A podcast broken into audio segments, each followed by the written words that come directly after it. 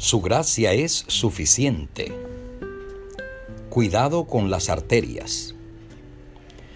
Por eso, como dice el Espíritu Santo, si oís hoy su voz, no endurezcáis vuestro corazón. Hebreos 3, 7 y 8. Los vasos sanguíneos llevan oxígeno y nutrientes por todo cuerpo mediante las arterias.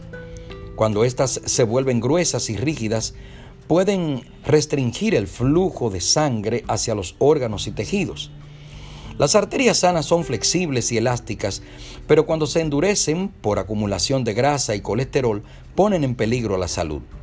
Endurecer el corazón espiritual es una resistencia obsesiva y persistente de oponerse y rebelarse a la voluntad de Dios. Es ser insensible, indiferente, rígido o firme en una postura personal. Uno de los ejemplos más contundentes para ilustrar esto es la actitud del faraón frente al pedido de liberar al pueblo de Dios. Cada manifestación del poder de Dios, lejos de sensibilizarlo, endurecía más su corazón y lo alejaba de las bendiciones de Dios. No fue Dios el que endureció el corazón del faraón, fue su decisión y rechazo al llamado de Dios.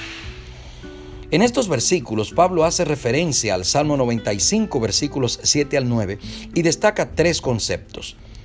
Oír la voz de Dios que nos llama hoy. Ser obedientes es la respuesta al llamamiento divino. Esta respuesta tiene que ser inmediata. Es hoy, es ahora, cuando Dios nos invita.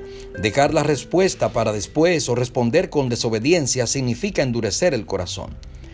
No endurecer el corazón cada oportunidad rechazada o desperdiciada es una placa más de colesterol que acumulamos en nuestras arterias espirituales. Lo que endurece el corazón no son las emociones ni sus sentimientos, es la voluntad. Endurecer el corazón significa no usar las capacidades racionales. Es tornarse inconmovible e insensible a las razones más evidentes. No entrar en el reposo divino. Los israelitas, endurecidos y desobedientes, no entraron en la tierra prometida. El corazón duro, sin fuerza de voluntad e inestable, es rebelde para obedecer a Dios y no está en condiciones de heredar la tierra nueva. El corazón se endurece cuando reiteradamente decimos no a la voluntad de Dios, cuando dejamos para mañana nuestra decisión, cuando somos indiferentes a las necesidades del prójimo, cuando desestimamos las advertencias, cuando alimentamos la incredulidad, cuando practicamos el pecado, cuando rechazamos al Espíritu.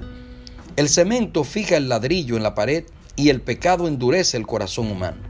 El único remedio es el amor de Cristo que cargó la cruz para salvarnos. Girodo. Cuidado con las arterias espirituales, no sea que tanto rechazar la luz nos quedemos a oscuras.